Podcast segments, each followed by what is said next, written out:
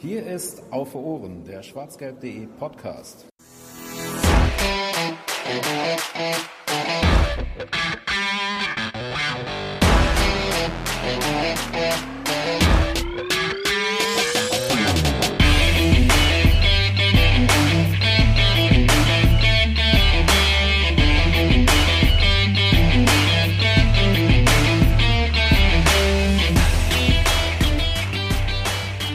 Geisterspielwochen rund um die Bundesliga und Borussia Dortmund sind im vollen Gange und ihr habt schon ein paar Tage nichts von uns gehört, aber dafür kriegt ihr jetzt bald die geballte Ladung von uns. Herzlich willkommen zur 73. Ausgabe von Auf Ohren, dem schwarzgelb.de Podcast und ähm, wir reden heute noch nicht ganz über den aktuellen Fußball, sondern haben einen kleinen Gast. Ähm, es ist mir eine große Ehre, wenn ich das so sagen darf, ähm, eine Koryphäe des Sportjournalismus da zu haben. Ähm, ich ich habe den, den Lebenslauf hier, das ist schon sehr beeindruckend und vor allen Dingen schon sehr lang, wenn ich da so mein bescheidenes Alter dazu ansehe. Wir sprechen heute mit Fritz von Ton und Taxis. Hallo, Herr von Ton und Taxis. Ich grüße Sie. Danke sehr. Ah, es ist, es ist, es ist für ähm, mich immer wieder beeindruckend. Ich hatte jetzt mit Marcel Reif schon die Ehre und mit äh, Herrn Hansi Küpper auch. Es ist immer wieder schön, dieses Erlebnis zu haben, wenn man eine Stimme in, in so einem Interview hat, die man sonst nur aus dem Fernsehen kennt. Das ist jedes Mal beeindruckend für mich. Ja, äh, Ähm. Sie können meine, äh, wir können die Stimme jetzt fordern. Dann machen wir das doch. Äh, ich bin natürlich nicht alleine. Mit mir äh, dabei ist der Sepp. Hallo Sepp. Hallo. Ähm, den Hallo, kennt ihr da draußen natürlich auch schon. Und ähm, ja, dann äh, legen wir doch direkt los. Wir haben ja keine Zeit zu verlieren, oder? nein, nein, nein. Ich habe mir aber Zeit genommen für euch. Ah, das ist Sehr schön, vielen Dank. Wir haben ja auch, wir haben ja auch etwas länger um Sie geworben, ähm, weil wir Sie gerne mal bei uns im Podcast begrüßen wollten. Und ähm, ja, meistens, wenn man, also wenn ich mich so an ein paar Tage erinnere, wo ich ihre, wo ich ihre Stimme gehört habe, dann waren das oft so verregnete Sonntage und im Fernsehen lief Augsburg gegen Wolfsburg oder irgend so ein grauer Kick, wo, wo vielleicht jetzt auch nicht so viel fußballerische Klasse äh, zu erwarten sein durfte. Aber sie haben immer mit sehr viel Begeisterung kommentiert. Wie vermittelt man so viel Begeisterung für den Sport? Ja, indem man selber einfach für diesen Sport begeistert ist und für das, was man macht. Nicht? Ich habe ja, äh, äh, Sie haben ja gesagt, das ist also schon ein sehr langer Lebenslauf, den Sie da äh, durchforstet haben und so. Ich habe ja fast 50 Jahre vor dem Mikrofon gesessen oder gestanden oder vor der Kamera gestanden oder gesessen. Und ähm, ich, ich habe das bis zum Schluss wahnsinnig gerne und eben mit Leidenschaft auch gemacht. Und äh, für mich war eigentlich immer das Motto, und da habe ich mich übrigens auch mit Marcel Live, äh, mit dem ich ja freundschaftlich verbunden sind, oft äh, so ausgetauscht. Wir waren immer der Meinung, okay, Sie haben gerade gesagt, Augsburg gegen Hoffenheim oder Augsburg gegen Wolfsburg. Äh, Ich war immer der Meinung, das wird das beste Spiel, was ich je gemacht habe. So bin ich eigentlich immer reingegangen und leider war es oft nicht so. Aber äh, ein paar sehr gute Spiele waren dann doch dabei. Und äh, das war immer mein Motto. Selbst wenn es also von, von vornherein und von der Ansetzung nicht spektakulär war, ich habe mich reingearbeitet. Ich bin ein begeisterter Recherchierer gewesen bis heute, obwohl ich ja nicht mehr an der Front stehe, aber immer wieder mal angefragt werde. Dann recherchiere ich aus meinem Privatarchiv und will immer alles wissen.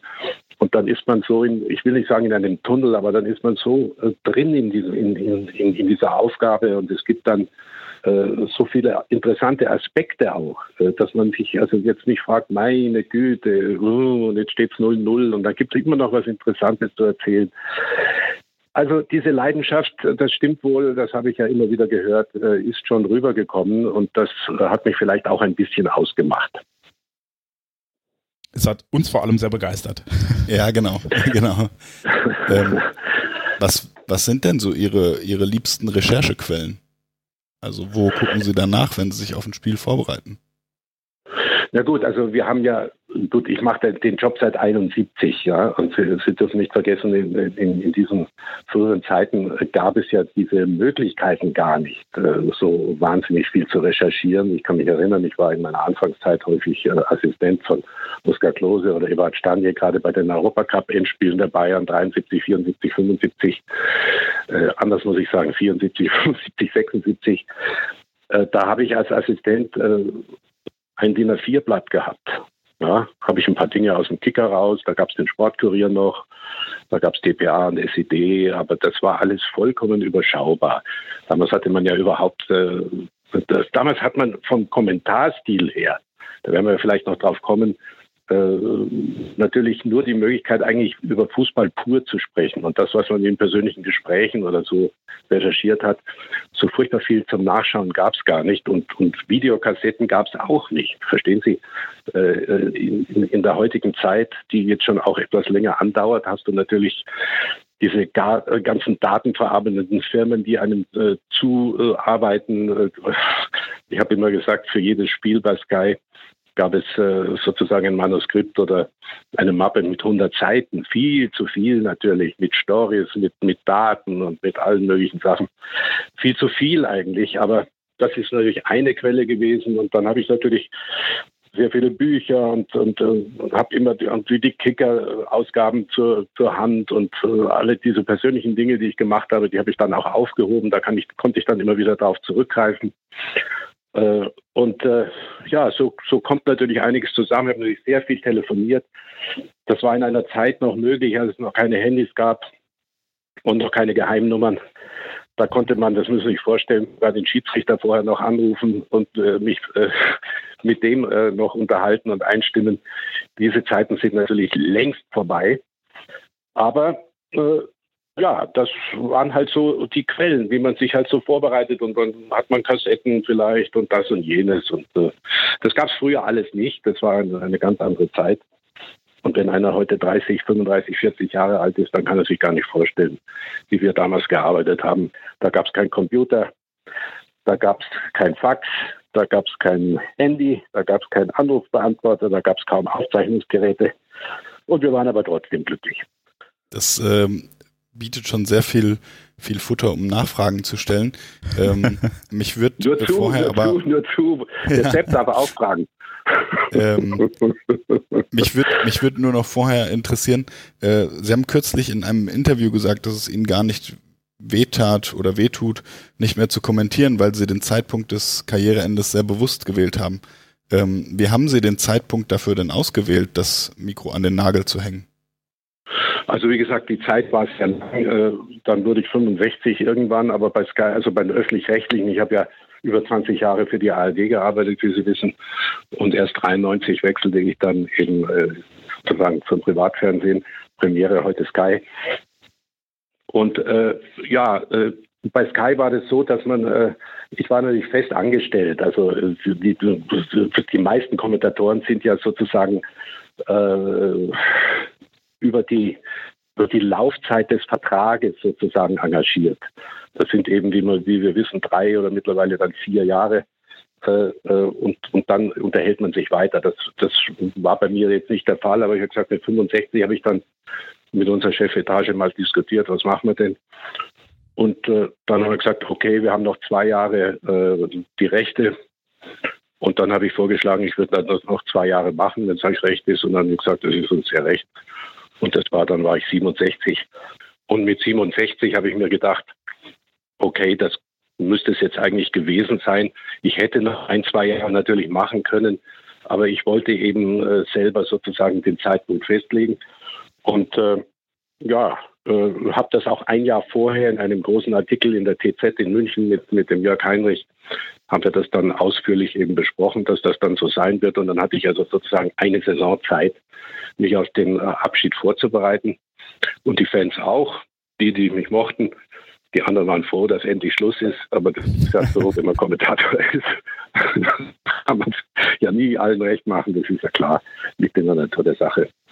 Ja, dann habe ich das also ganz bewusst und war dann ehrlich gesagt auch froh, dass es vorbei ist. Ich habe ja, wie, wie, Sie mitbekommen haben, noch das ein oder andere Mal bin ich ja noch mal vors Mikrofon getreten, aber nie mehr sozusagen als Hauptkommentator.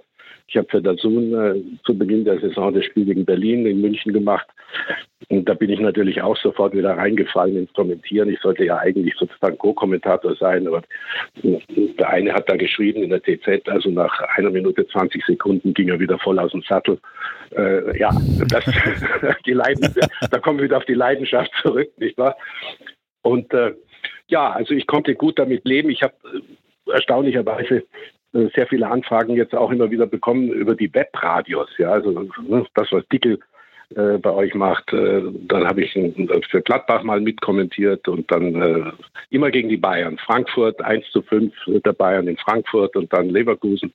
Also ich bin immer noch ein bisschen dabei. Ganz ist man ja nie weg. Und äh, ähm, insofern bin ich mit mir, was den Abschied angeht, im Reinen. Gab es denn ähm, inhaltlich Gründe, die Sie dazu bewogen haben, aufzuhören? Oder war es wirklich einfach nur das Alter und das Gefühl, dass Sie jetzt vielleicht einfach fertig sind? Ja, also das Alter, wie gesagt, ich hätte natürlich schon noch machen können und, und wenn Sky gesagt hätte, okay, unbedingt und äh, Mensch, mach noch ein Jahr, dann hätte ich mir das vielleicht noch überlegt, aber das passte dann irgendwie sehr gut. Insgesamt ist die Entwicklung des Fußballs, Sie sind ja, äh, das ist wieder ein schöner journalistischer Ansatz, wie Sie da gefragt haben. Äh, insgesamt äh, ist es natürlich schon so, dass mir das Geschehen des Fußballs insgesamt auch um den um den reinen Fußball jetzt auf dem Feld sozusagen äh, nicht mehr wirklich behagt hat. Das, das hat verschiedene Gründe. Da geht es um, um, um Fangeschichten, da geht es um Pyro, da geht es um zu viel Geld, da geht es um zu viel Taktik und so weiter. Also äh, das war, wenn Sie so fragen, schon auch mit ein Grund zu sagen, ach, immer mit dem Tuchel, immer mit dem Guardiola, mit dem wir nie reden konnten und immer nur die Taktik, immer nur 3-4-3 und äh, nichts anderes interessiert dann. Das war dann auch nicht mehr meine Sache. Ich habe immer versucht, dem Zuschauer einen, einen Mehrwert zu geben, natürlich auch Taktik, aber in den letzten Jahren geht es also wirklich von Beginn an eigentlich nur, spielen die heute mit, mit der, mit, mit der, mit zwei Sechs und einem Sechs können wir dann noch mal unten noch tauschen. Neben Hummels noch der und dann doch vier und so. Also das ist mir manchmal zu viel des Guten. Das waren schon auch Gründe. Äh, Sie, Sie sprachen ja gerade noch schon an, dass ähm, man mit den Trainern zuletzt ein bisschen schwieriger ins Gespräch kam. Ähm, ist es vielleicht sogar so, dass, ja, also ich muss überlegen, wie ich die Frage formuliere, weil ähm, wir haben hier im Podcast auch schon darüber gesprochen und äh, Sepp und ich waren ja zum Beispiel im Wintertrainingslager jetzt von Borussia Dortmund und machen da ja ähnliche Erfahrungen, dass sich die Vereine einfach ein bisschen abschotten, dass die vieles selbst übernehmen, dass die Spieler nicht mehr zur Verfügung stehen für Interviews, weil die stattdessen Interviews mit dem Vereinsfernsehen machen müssen und dergleichen. Ähm, wie beurteilen Sie die Entwicklung? Ja gut, also da, damit äh, entfernen wir uns ja immer mehr von unseren Hauptaufgaben. Das haben wir ja natürlich erlebt, auch bei Sky. Nicht? Also, da gibt es ja eine sehr ausführliche Vorberichterstattung immer wieder, auch Nachberichterstattung. Da ist immer die Frage, ob das eigentlich zu viel ist. Man hat sich dann manchmal ja auch überlegt, soll man nur Fußball pur machen, fünf Minuten vorher anfangen fünf Minuten nachher wieder aufhören. Dazun macht das, glaube ich, so im, im weitesten Sinne. Ähm, ja, natürlich, die Vereine sind Unternehmen und, und, und, und, wollen natürlich raus in die Welt und wollen äh, natürlich Geld machen und wollen natürlich ihre Botschaften selber verkünden. Das ist eine Entwicklung, mit der man einfach leben muss. Wie gesagt, ich bin äh, aus einer anderen Zeit. Früher waren die Trainer äh, begeistert, wenn, wenn sie mich im Trainingslager gesehen haben und selbst wenn ich ein, ein, ein Spiel für die Sportler damals gemacht habe, acht Minuten Bayern München gegen Borussia Dortmund, dann war ich halt äh, beim, beim, beim BVB einen Tag vorher und habe halt mit dem Trainer gesprochen und, und der, der war begeistert. Das, da war Tür und Tor offen. Das haben die wenigsten gemacht. Also das war wegen um wieder immer wieder auf diese Leidenschaft und die Begeisterung zu kommen. Ich wollte halt wirklich versuchen, alles zu wissen, was auch eine Gefahr ist als Kommentator, wie Sie wissen. Äh, wenn du zu viel weißt, ist es sehr schwierig, dann vielleicht nur die Hälfte auch äh, letztlich an, an den Mann und an die Frau zu bringen. Aber das muss man dann halt auch lernen.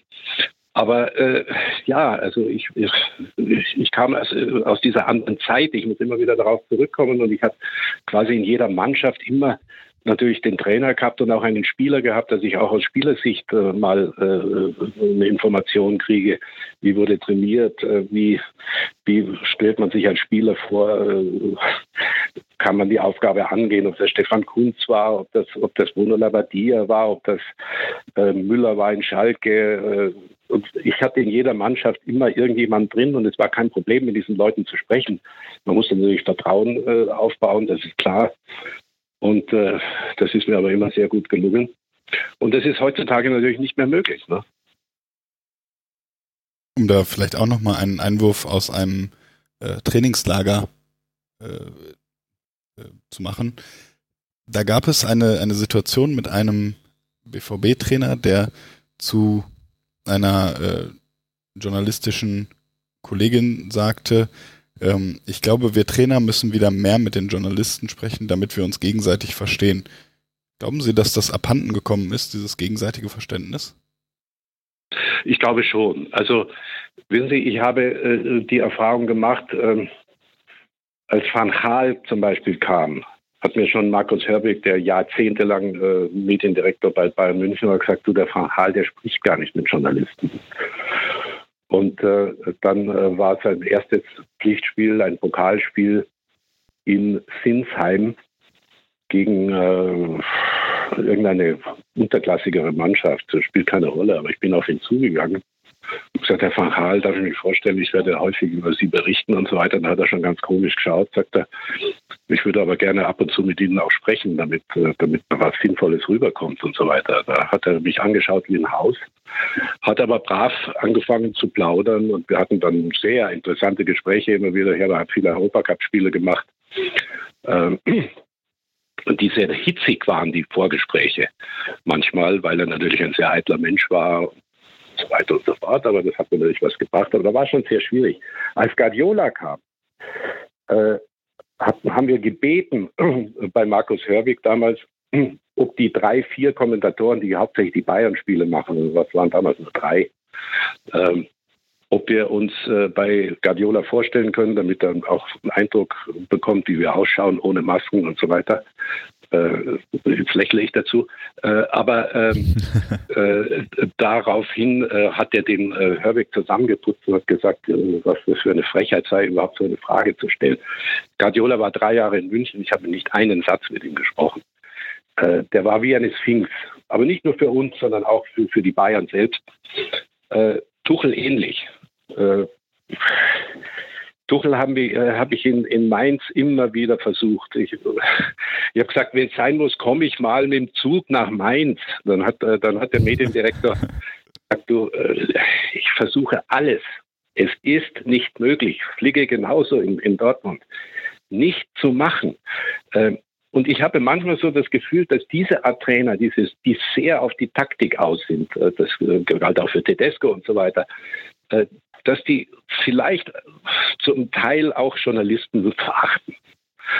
Weil die lieber untereinander, Guardiola, Tuchel, die berühmte Zeit mit den, mit den Steu, Zeitsteuern und so weiter, dann unter sich bleiben und sowieso der Meinung sind, dass wir, schließe ich sie mit ein, eigentlich nicht wirklich äh, adäquate Gesprächspartner sind. Äh, das glaube ich, äh, Sie haben ja jetzt auch die Erfahrung gemacht, spielt schon auch ein bisschen mit.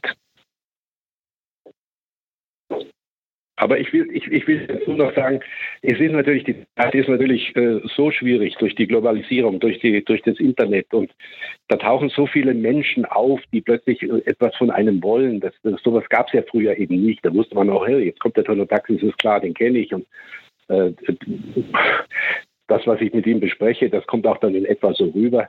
Äh, äh, und heute muss man natürlich einen Trainer auch schon zugeben, da kommen ständig irgendwelche Leute, die er gar nicht kennt. Und dann ziehen die sich natürlich zurück. Und es geht um so viel heutzutage. Das wird alles besprochen. Und wenn Favre sagt, ich spreche in einigen Wochen darüber, dann wird das natürlich sofort interpretiert. Also das ist natürlich auch eine schwierige Zeit. Also man kommt sich nicht mehr so nahe. Äh, wenn wir wenn das jetzt Ihre, Ihre Ausfrage kommen, Trainer und Journalisten, wir sollten eigentlich es ist mir immer noch gelungen, weil ich eben äh, viele Trainer auch von früher als Spieler noch kannte. Und äh, äh, da, da, da ging das noch, da war eben dieses Vertrauensverhältnis noch da, aber es ist immer schwieriger geworden und wird weiter schwierig sein. Ja, ähm, wenn wir jetzt diese, diese beiden Punkte mal nehmen, äh, vereinseigenes äh, TV, Pod, eigene Podcasts, eigene Vereinsmagazine ähm, und die weniger werdende Kommunikation, ähm, rutscht der Sportjournalismus oder der Fußballjournalismus in eine gewisse Sackgasse?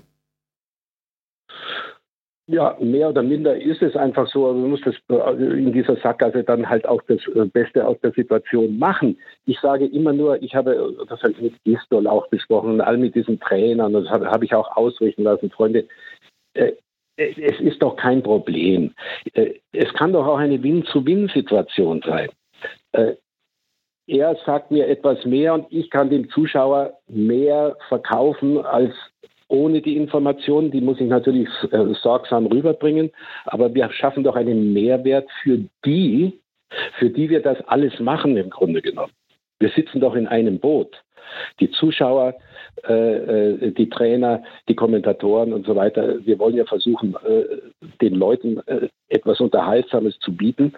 Äh, und warum soll man sich da nicht ein bisschen austauschen? Natürlich, ich komme nochmal drauf zurück, es muss natürlich auch Vertrauen geschaffen werden. Wenn da irgendjemand kommt und äh, spricht mit dem und der erzählt ihm irgendwas und der äh, erzählt dann in, in, in, der Sendung genau das Gegenteil, äh, dann wird es natürlich schwierig.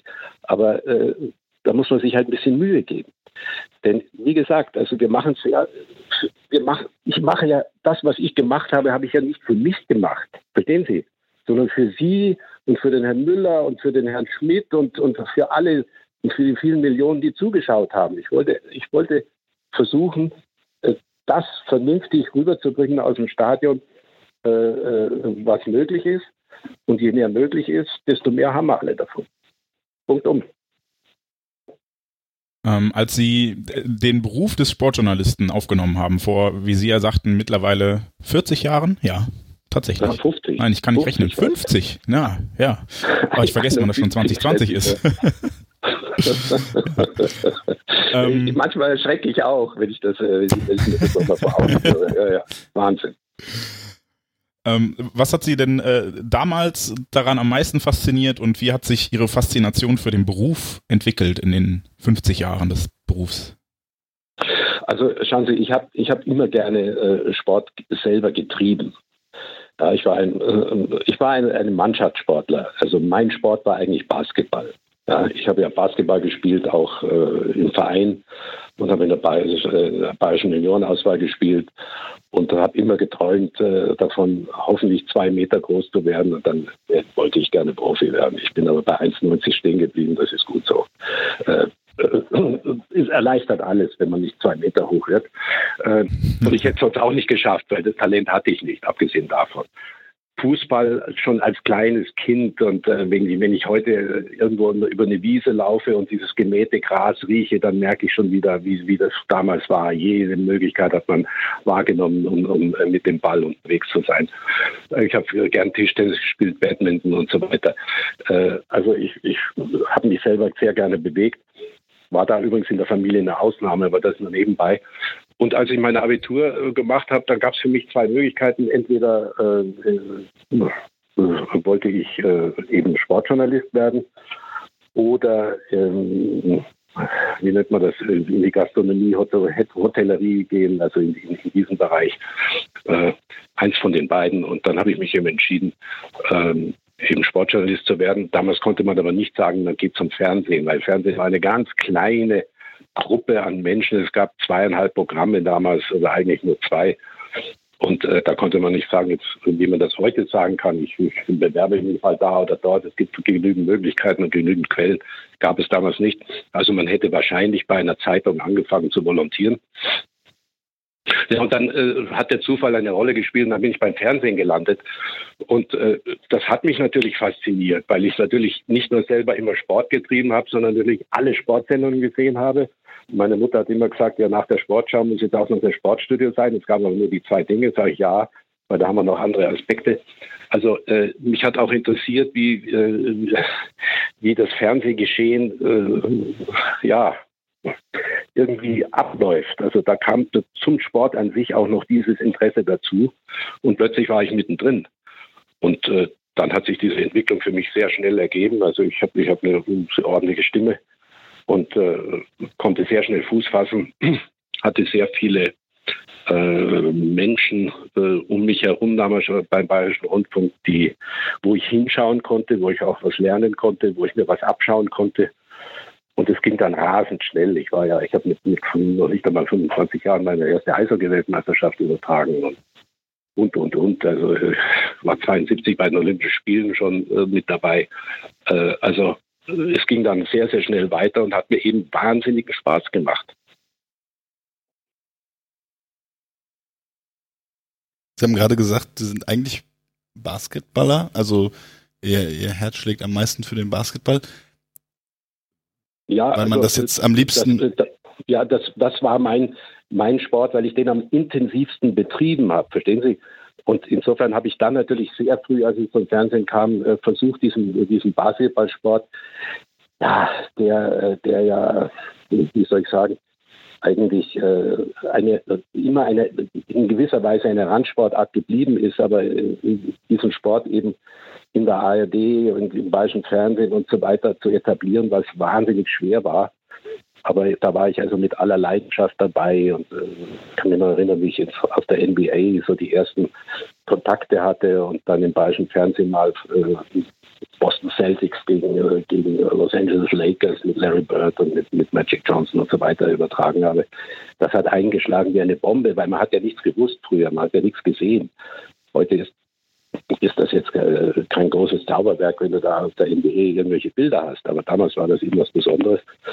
Und äh, ja, das habe ich natürlich sehr betrieben, aber der Fußball hat natürlich eine, eine große Rolle gespielt, klar. Und Eishockey immer. Ich habe wahrscheinlich zwölf Eishockey-Weltmeisterschaften übertragen und äh, alle Olympischen Spiele.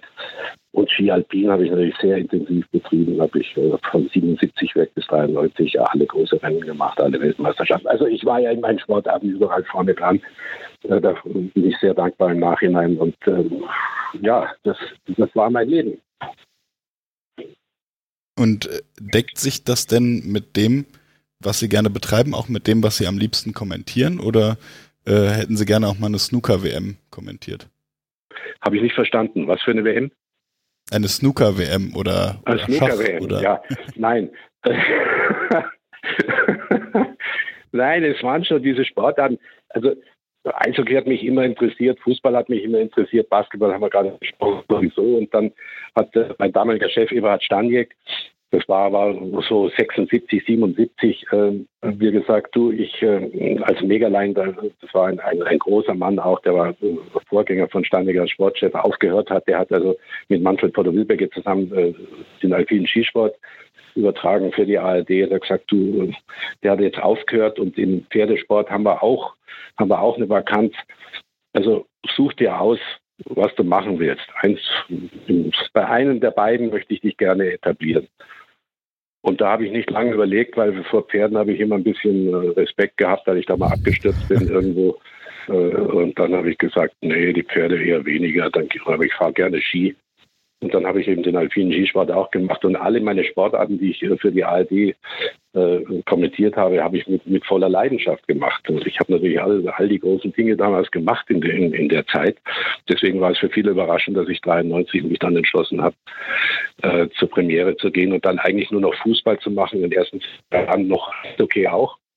Aber im Grunde genommen ist der Fußball dann so elementar. Er war immer wichtig, der Fußball. Und da hat er immer ein Übergewicht in der, Berichterstattung. Aber dann äh, zu Beginn der 90er Jahre, als eben auch Premiere kam und später dann alle Spiele, alle Tore und so weiter, war der Fußball natürlich so überragend. Und dann wurde es eben am Ende nur noch Fußball und ich habe ja anfangs noch moderiert. Äh, und dann habe ich eben äh, die letzten Jahre eigentlich nur noch kommentiert, aber auch mit einem wohligen, angenehmen Gefühl und mit viel Spaß. Und das zieht sich jetzt wie ein roter Faden durch mit viel Leidenschaft. Sie haben viel alleine kommentiert, aber seit einiger Zeit äh, ist es auch immer mal so, dass Experten bei äh, TV-Übertragungen eingesetzt werden. Und dabei gibt es ja eine sehr große Spanne. Also einmal von taktischen Erklärungen von Jürgen Klopp bis hin zu einem Mario Basler, der eher so den Sprücheklopfer gibt und sagt, die Jungs müssen mal zusammen einen und zusammen in Puff, dann ist das auch mit dem Teamgeist in Ordnung. Ähm, aus Ihrer Erfahrung, sind die Experten meist authentisch oder sind das eher Rollenspieler, die ein bestimmtes Klientel bedienen sollen? Okay, Sie sprechen. Ich habe zuerst gedacht, weil, weil Sie gesagt haben, ich habe allein kommentiert und es gab ja die Zeiten, wo, äh, wo dann ein Co-Kommentator mit dazu kam, ein Experte eben. Äh, aber Sie sprechen jetzt eigentlich eher äh, die Experten in, in, in den Studiosendungen an, ob das Doppelpass ist oder bei Sky und so weiter. Ähm, also ähm, das ist eine Frage in zwei Teilen sozusagen. Ähm, also ich fange jetzt mal mit Mario Basler an, den ich ja sehr gerne mag und ich weiß ja genau, weil ich ja mit Otto Rehage sehr viele Streitgespräche hatte und wusste genau, wie das damals war in Bremen mit, mit Mario Basler und auch mit Uli Borowka, der ja, das hatte er ja selbst auch gesagt, als Alkoholiker einer der besten Innenverteidiger äh, in der damaligen Zeit war, was ja ein Phänomen an sich ist. Und Mario Basler war ja auch jemand, der gerne das gemacht hat, was er gerne wollte und äh, dann auch manchmal beim Training gefehlt hat. Aber Rehagel hat gesagt, ja, okay, zur Mannschaft, äh, der hat heute Bauchweh, der bleibt also zu Hause, weil er, am Wochenende wird er wahrscheinlich einen Eckball direkt für uns verwandeln und so weiter. Also das war eine Frage der Abwägung. Also Mario äh, glaube ich schon, dass er seine Rolle spielt. Also das ist natürlich schon eine Rolle. Der war natürlich immer einer, der schon Klartext gesprochen hat und, äh, und ein bisschen anders war. Das spielt er auch jetzt in der heutigen Zeit weiter so. Da, darüber kann man sich äh, mokieren oder nicht. Er sagt viele wichtige Dinge, manchmal überzieht er natürlich auch total. Und dann gibt es wieder äh, andere Experten, die ja, die, äh, die schon sehr fachlich sachlich auch äh, sprechen.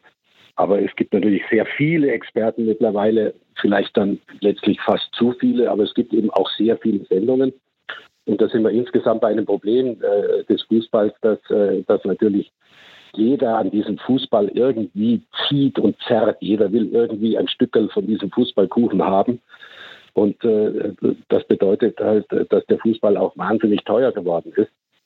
Und äh, wenn du viel für, für irgendwelche Rechte zahlst, dann wirst du natürlich auch Strecke machen und dann wirst du Sendungen machen und dann Vorberichte, Nachberichte und Talkshows und so weiter. Und da brauchst du eben auch viele Experten. Also das ist jetzt eine Sache. Äh, die zweite Sache ist, es sind die Experten direkt am Mikrofon. Wenn Sie das noch interessiert, soll ich dazu was sagen? Sehr gerne. Sehr, Sehr gerne. gerne.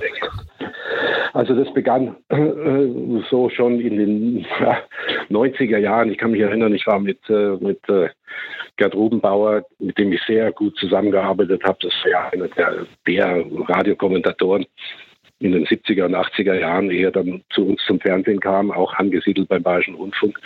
Wir waren zusammen 1990 bei der Weltmeisterschaft in Italien. Da war Karl-Heinz Rummenigge äh, äh als äh, Co-Kommentator mit im Einsatz was eigentlich eine sehr gute Idee war, weil, weil, weil Kalle war ja ein Weltklasse-Mann und da konnte auch sprechen und so weiter. Aber es ist natürlich dann oft so bei den Experten, da gibt es solche und solche natürlich, wie immer im Leben. Äh, einige denken, sie sind Experten und das muss reichen, aber auch ein Experte muss natürlich gut vorbereitet sein, denn es kann nicht angehen, dass der, dass der Kommentator dann äh, letztlich wirklich mehr weiß als der, als der Experte neben ihm. Und dann äh, wird es kompliziert, weil dann weißt du, du weißt eigentlich mehr, musst aber den, äh, den Assistenten, aber den Experten im, immer wieder mit einbeziehen. Das nimmt dir auch Fluss und Rhythmus. Mit Experten am äh, Kommentatorentisch ungern zusammengearbeitet, lieber alleine. Und äh, ich kann mich noch erinnern, äh, Franz Beckenbauer war ja jahrzehntelang äh, unser Aushängeschild als Experte bei Sky. Äh, und ich war immer ganz froh, wenn, wenn, ich allein geblieben bin. Aber äh, Premiere, damals Premiere noch, war, äh, war doch so, so hinterlistig jetzt, aber das, setze ich in Anführungszeichen und hat gesagt, okay, Fritz, du musst mal mit dem Franz auch mal oben am Tisch ans Mikro und hat zwei Münchner beim äh, äh, Hamburger Derby, Hamburger Sportverein FC St. Pauli eingesetzt. Äh, das war schon komisch. Zwei Münchner im Volksparkstadion. Und das war, äh, ich, der Franz wusste nichts über St. Pauli. Nur, dass sie braune Hosen anhaben, okay. Äh, und äh, dann hat er sich kapriziert auf den Schiedsrichter Merck, der damals noch kein Weltschiedsrichter war und hat nicht abgelassen, den zu kritisieren und da nochmal und was macht er da wieder und so weiter, nur damit er irgendwie auch so in den Rhythmus reinkommt. Also ich habe darauf häufig verzichtet und äh, war ganz froh, dass ich das immer allein machte. Und das hat aber dann auch bedeutet, dass ich das Topspiel bei Sky dann nicht mehr gemacht habe in den letzten Jahren, weil dann äh, wollte man da vom Sender her doch immer einen Mann neben dem Hauptkommentator haben. Ja, ist eine kleine Anekdote jetzt gewesen. Ja, es ist sehr schön. ähm, Sie haben generell jetzt schon sehr, sehr, sehr viele Namen genannt mit äh, oder von geschätzten Kollegen oder auch Trainern oder Spielern. Ähm, wenn, wenn Sie jetzt noch welche herauspicken müssten, die Ihnen da besonders ans Herz gewachsen sind, könnten Sie das noch tun oder wollen Sie das gar nicht tun? Na gut, ich habe, um es nochmal zu sagen, äh, ich weiß gar nicht, ob ich Ihnen diese Namen, die ich jetzt nochmal nenne, geballt, ob die Ihnen noch was sagen. Also als ich bei BR anfang mit knapp 21 Jahren, gab es dort Leute wie Heinz Megerlen, habe ich schon gesagt, das war der, das war der Skipart, der, der diesen speziellen Satz damals sagte, sie standen an den Hängen und Pisten. Äh, das wird dann vielleicht noch ein bisschen nach. Äh, dann hatte ich dort Eberhard Staniek, Sami Drechsel, Oskar Klose, der leider viel zu früh verstorben ist, äh, Günter Wolfbauer und solche Leute. Das waren natürlich damals außergewöhnliche Menschen, weil mit Harry Valerian war ich befreundet, nachdem er in Pension gegangen ist. Wir haben also zusammen Ski gemacht, er für CWDS, ich für die ARD, aber wir waren uns sehr nahe. Äh, äh, das waren Leute, äh, die, wenn die gesprochen haben im Fernsehen, dann haben die Menschen gewusst, das, was der sagt, das passt, weil man konnte es ja auch gar nicht überprüfen. Das war das dann das Wort zum Sport sozusagen. Heutzutage ist das natürlich alles anders und du, du, jeder kann dich natürlich überprüfen, ob du da das Richtige sagst, weil er es nachlesen kann und weil er es hört. In den Talkshows haben wir gerade drüber gesprochen. Also das ist natürlich eine ganz andere Ausgangssituation. Also das waren so leuchtende Figuren damals, die, denen ich nicht nacheifern wollte in dem Sinne, aber gerne den einen oder anderen Tipp gerne aufgenommen habe. Und ansonsten gibt es natürlich wahnsinnig viele Kollegen, äh, die äh, ganz hervorragende Arbeit leisten. Äh, aber dann kommen wir so auf ein Thema, das hätten Sie vielleicht auch angesprochen, der Polarisierung. Kommentatoren polarisieren natürlich leicht oder auch schnell. aber ich bin immer der Meinung gewesen, nur wenn du polarisierst, und das Wort ist vielleicht auch ein bisschen negativ belegt. Man könnte auch sagen, nur wenn du ganz anders bist, vom Duktus her, von deinen Sprachbildern her, von deinem Rhythmus her, von deinem Engagement her, von deiner, von deinem Wissen her, von deiner, von deiner Unterhaltsamkeit her. Das ist ja eine breite Palette. Also wenn du da ein, eine ganz besondere äh, Nummer ge geworden bist, dann wirst du natürlich, dann hast du einen ungeheuren Erkennungswert. Es gibt aber wahnsinnig viele Kollegen auch, die wunderbar ihre, ihre Aufgabe machen, aber eher so in den Bereich der Beliebigkeit fallen. Sprich, äh, wenn du heute einen Bela Reti hörst, dann weißt du im ersten Satz, das ist der Bela. Wenn du den Bartels hörst, das ist Tom Bartels. Marcel Reif, Wolf Fuß, auch meine Wenigkeit. Da wusstest du nach zwei Worten, wer dran ist. Äh, und äh, da gibt es also dann, ich habe jetzt ein paar Namen genannt, das sind schon Leute, die so gesehen für mich herausragen. Das ist tatsächlich äh, ein Thema, auf das wir jetzt quasi als nächstes gekommen werden. Fand ich sehr schön als Überleitung. Ja, ähm, ich, war, wissen, ich war ja Moderator. Ich war ja Moderator auch, also insofern. Haben Sie also quasi jetzt unseren Podcast gekapert und übernehmen schon unsere genau. Gesprächsführung. Umso besser. genau. ähm, Nein, also äh, kleine Anekdote dazu. Ähm, Sepp und ich sind 2017 mit einem äh, Bulli und äh, ein paar Freunden nach Monaco zum äh, Europapokal-Auswärtsspiel von Borussia Dortmund gefahren und ähm, das haben sie kommentiert, wenn ich mich recht entsinne ja. und ähm, ja. sind dann auch im Stadion ähm, zu ihrem Platz gelaufen und am äh, BVB-Fan-Blog vorbei und haben dann da auch ein, ein paar ein bisschen Applaus bekommen und äh, ein paar nette Rufe. Ähm, nimmt man das so wahr, wenn man halt, so wie Sie sagen, positiv heraussticht und dann auch entsprechend beliebt wird? Oder ist Ihnen das ja egal gewesen? War Ihnen das unangenehm oder hat Sie das gefreut? Also das, das wäre ja merkwürdig, wenn einen das nicht äh, letztlich freuen würde und man das dann zeigt oder weniger zeigt. Aber das, äh, jeder Mensch will ja eigentlich für das, was er tut, gelobt werden, oder? Da sind wir uns doch einig. Und insofern schmerzt es dann sicherlich auch, wenn man äh, manchmal kritisiert wird, aber das muss man ja, das muss, äh, muss man ja inkludieren in seiner Arbeit, äh, wenn man in der Öffentlichkeit steht. Das ist doch vollkommen klar. Und äh, selbstverständlich gehört es auch dazu, dass du jede Art von Selfies machst und, und freundlich mit den Menschen bist. Das, äh, das kommt ja noch dazu. Äh, aber da müsste ich ja lügen, wenn ich, äh, wenn, wenn ich sage, nee, äh, das, das ist mir gleichgültig. Ich bin ein sehr sensibler Mensch für solche Dinge und kann, äh, kann diese Art Schwingungen natürlich sehr gut wahrnehmen. Und äh, es hat mich sehr gefreut damals, äh, weil Sie das gerade sagen, Michael Zorg hat ja gesagt, Junge, warum hörst du auf? Das, das ist ja furchtbar, äh, hat da furchtbar geklagt. Und sage ich, du, du denkst doch auch schon an Abschied, Junge. Äh, du hast so viel geleistet und der ist ja immer noch da drin. Aber er hat mir dann ein, ein BVB-Trikot zum Abschied mit Ton und Taxis hinten drauf und ich weiß gar nicht welcher Nummer äh, und da haben wir da auch Fotos da gemacht, da unten am, äh, am Rasen.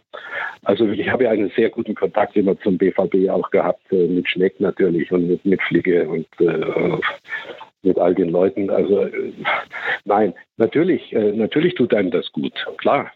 Wie gesagt, man will ja für das, was man tut, auch ein bisschen ja, Unterstützung und das, das ist schon schön.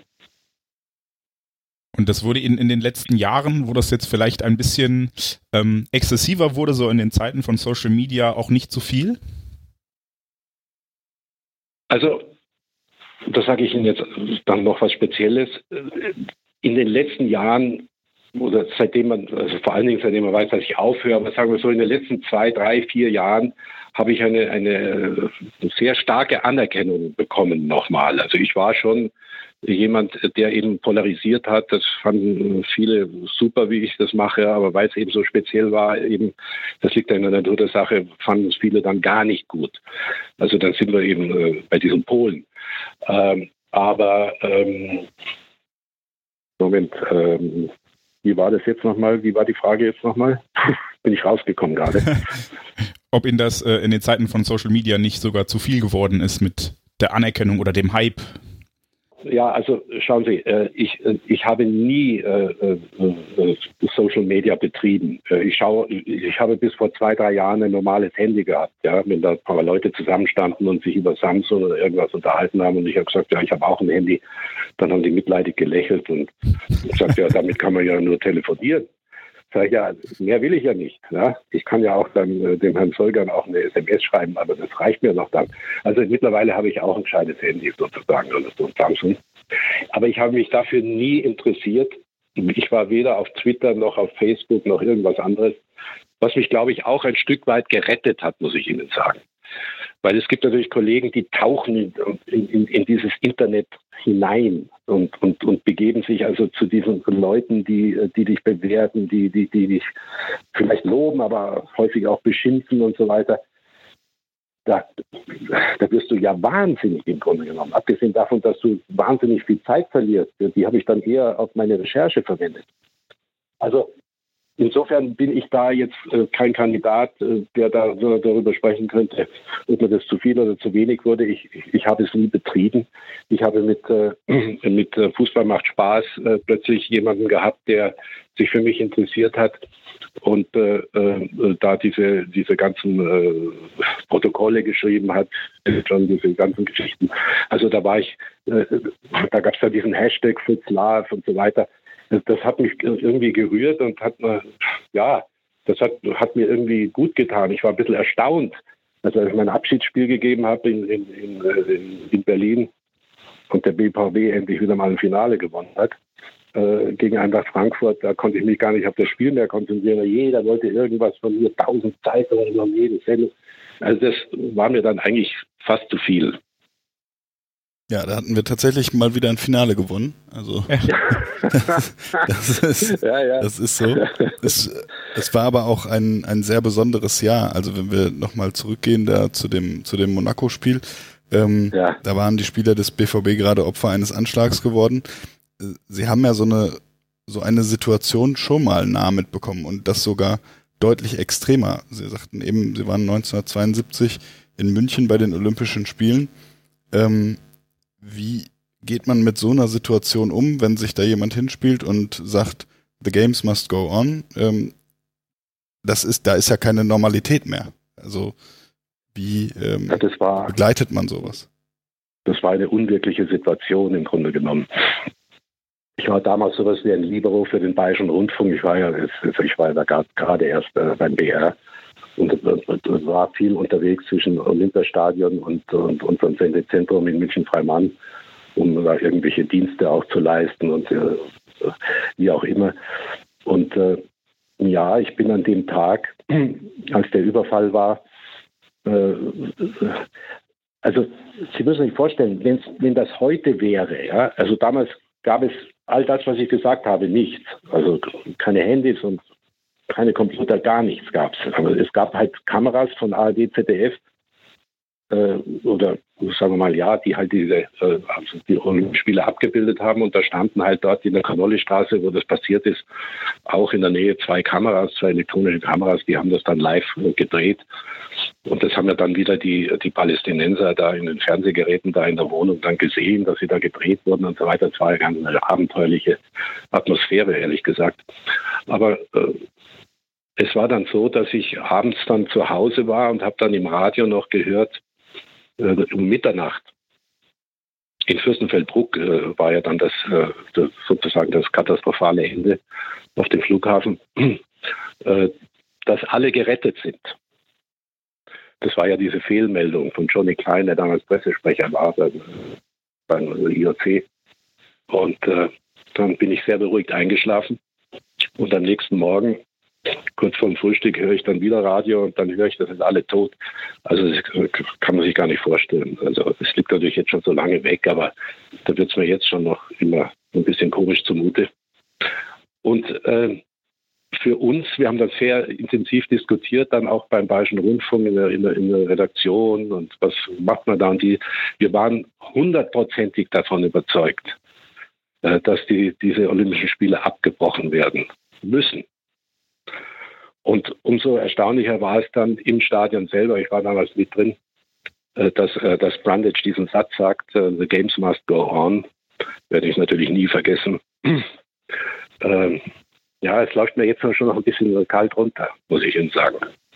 Es war außergewöhnlich, weil es war so ein ganz merkwürdiger Tag mit getragener Musik und, und es war, also man kann es gar nicht richtig beschreiben im Grunde genommen, weil ja alles so frei war, verstehen Sie, das, das gab es ja alles nicht. Das, das, das, die Welt hat sich ja danach erst geändert. Äh, diese ganzen Sicherheitsvorkehrungen, diese ganzen Geschichten an den Flughäfen und so weiter, mit denen Sie ja aufgewachsen sind. Das gab es ja früher nicht. Da bist du in München-Riem am Flughafen halt übers Feld draufgelaufen, da hat kein Mensch irgendwas von dir gewollt. Da hat sich die Welt wirklich ein bisschen geändert, wie übrigens auch 2001, äh, bei dem 11. September. Das war ja auch so eine Geschichte. Da war ich mit Bayern München in, in Rotterdam bei der einen Tag vor dem Champions League-Spiel. Also ich habe natürlich viele so einschneidende Situationen mitgemacht und ja, äh, unvergessen für mich, ne? als ganz junger Mensch mittendrin. Sie haben aber hoffentlich auch einige positive Momente erlebt, die sich äh, ja eingebrannt haben in Ihr Gedächtnis, oder? Oh, ich bitte Sie. Ich habe ja so viele Olymp Olympische Spiele gemacht. Ich habe, wie gesagt, in meinen, in meinen Sportarten habe ich ja alle großen Ereignisse gemacht. Also Weltmeisterschaften, äh, Europameisterschaften. Ich, ich habe das Dream Team übertragen, 92 in Barcelona. Ich merke schon, Basketball interessiert Sie, glaube ich, auch ein bisschen. Also Sie haben zumindest danach gefragt. Das einzig wahre Dream Team mit allen Stars. Äh, das war so ein bisschen der Durchbruch eigentlich äh, für den Basketball, zumindest äh, zwischenzeitlich in Deutschland. Weil natürlich zu einer Sendezeit, wo auch die Kleinsten und Kleinen und Mittelkleinen schauen konnten und gesehen haben, Magic Johnson und Michael Jordan und Larry Bird und und, und wie, wie sie alle hießen, Patrick Ewing.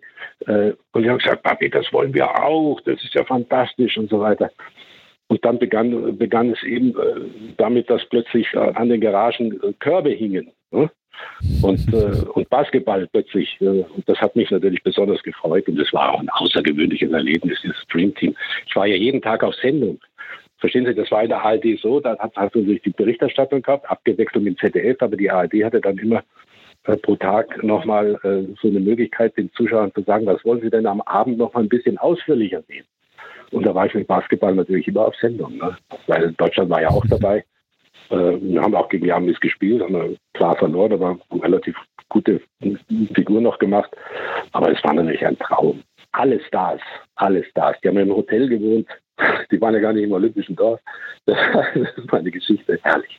Also das war natürlich ein Höhepunkt auch. Haben Sie noch weitere, die Sie mit uns teilen wollen? Ja, dann kam 93 meine letzte Reportage für die ARD. Ähm, wieder Basketball, äh, Europameisterschaft in Deutschland mit Pesic, Svetislav Pesic, mit dem ich mich sehr gekümmert habe. Der kam ja nach, nach Deutschland so, na, wann war das? 6, 87, 88, konnte kein Wort Deutsch. Ich habe ihn immer gezwungen, äh, Deutsch zu sprechen in die Kamera. Ja, ich habe ihn also immer motiviert. Sonst hat der immer motiviert, aber da habe ich ihn motiviert. Er war ein ganz eigener Typ, aber ich hatte sehr guten Kontakt natürlich zu ihm. Sehr viel gesprochen. Dann, Deutschland hat einen miserablen Start gehabt. Wir haben gegen Estland verloren oder ich weiß nicht, das erste Spiel haben wir verloren. Und also das Ziel war nach München in die Endrunde zu kommen, aber das sah eine ganze Zeit aus, wenn es überhaupt nicht klappt. Und haben wir uns Spiel für Spiel gesteigert und haben dann äh, vielleicht, ich hoffe, dass ich nicht so hochgreife, aber eine Sensation geschafft mit dieser Mannschaft.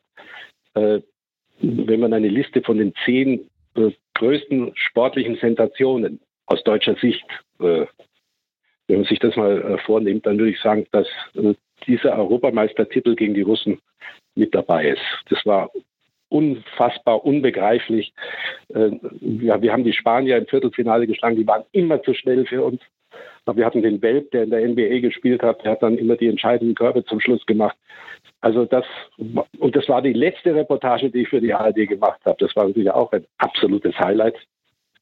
Äh, und äh, ja, blicke ich immer gern zurück, klar. Das hört man auf jeden Fall. Ich bin, krieg auch ein bisschen, äh, ich, ich will nicht sagen Tränen in den Augen, aber es war schon äh, rührend, wie mit wie viel Begeisterung Sie jetzt davon gesprochen haben. Ähm, ich krieg ja. gerade aus der Technik die Frage, ob Sie ähm, zufällig die Dokumentation The Last Dance über äh, Michael Jordan auf Netflix gesehen haben in den letzten Wochen. Ich, hab, ich habe die erste, äh, die erste äh, sagen wir, Episode habe ich mir angeschaut, ans, ansonsten nicht weitergeschaut. Aber ja, was, was sagt der Kollege? Hat er alle gesehen? Alle Episoden? Ja, er ist äh, sehr begeistert, nehme ich an, und äh, hätte gern Ihre Meinung gehabt. ja, kann ich jetzt dazu nicht genau sagen. Äh, ich weiß nur, wir haben äh, zu diesem Europameistertitel gab es jetzt nochmal, äh, das war jetzt 20 Jahre, wann war das? 93, 3, 13, ja, das war 20 Jahre danach, gab es nochmal eine große Geschichte und so. Nein, aber in Amerika natürlich, Nowitzki war damals beim Finale, hat er nachher gesagt, er war 14 oder 15 Jahre alt, ist von Würzburg rübergefahren. Äh, wir haben ohne Schrempf damals gespielt, die Deutschen. Äh, Schrempf war ja der erste wirklich große deutsche Star in der NBA war schon eine Art Star, also war schon ein sehr, sehr guter, sehr, sehr guter Spieler damals. Ähm, und äh, ja, Nowitzki war natürlich, ist natürlich eine außergewöhnliche äh, Persönlichkeit, aber wie gesagt, ich bin natürlich nicht mehr so nah an diesem äh, Geschehen dran. Ich habe dem Uli Hoeneß mal gesagt, äh, als er, als er sich, der hat sich immer für Basketball interessiert, aber der hat ja dann Geld in die Hand genommen und hat gesagt, okay, jetzt machen wir mal Basketball als zweite Sport. Da sage ich, Uli, wenn du das zu meiner Zeit noch gemacht hättest, Junge, du wärst, da wären wir ein wunderbares Doppel gewesen. Äh, sagt er, ja, nein, jetzt haben wir ein bisschen mehr Geld, jetzt kann, jetzt kann ich es machen. Übrigens auch mit viel Leidenschaft, der Uli, was, was er da basketballtechnisch dann mit Bayern München also auf die Beine gestellt hat.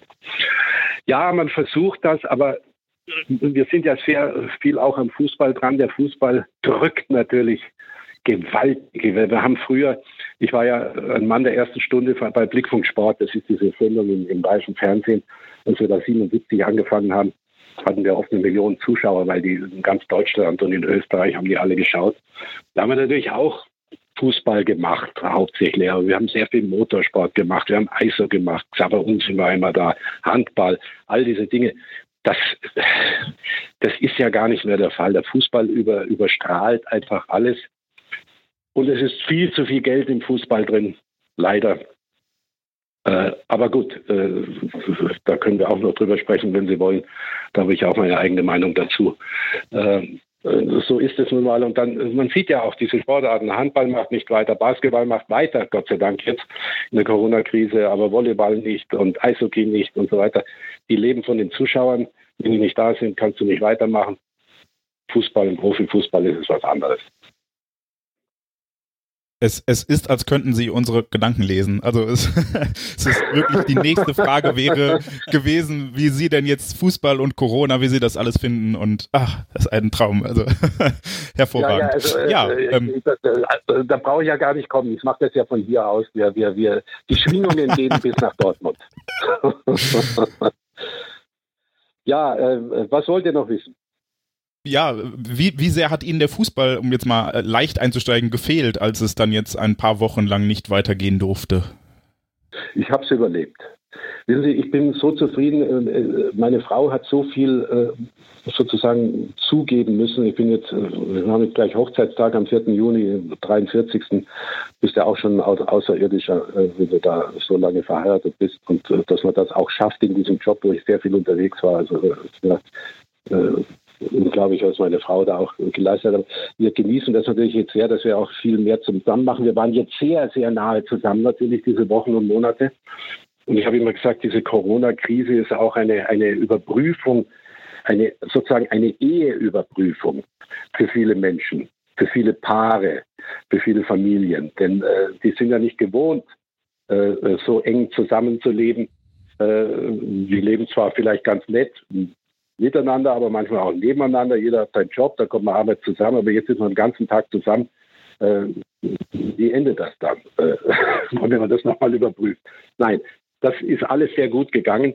Ich habe für, äh, was war das, Focus Online, habe ich jetzt dann vor ein paar Wochen mal ein Interview gegeben und habe versucht, äh, das von beiden Seiten ein bisschen zu sehen. Da ging es ja noch darum, ob, ob die Ministerpräsidenten das, äh, das äh, okay geben und habe natürlich gesagt, okay, der Fußball hat ja bei dieser ersten Ministerpräsidentenkonferenz mit, äh, mit, mit Angela Merkel gar keine Rolle gespielt. Da gab es ganz andere Themen.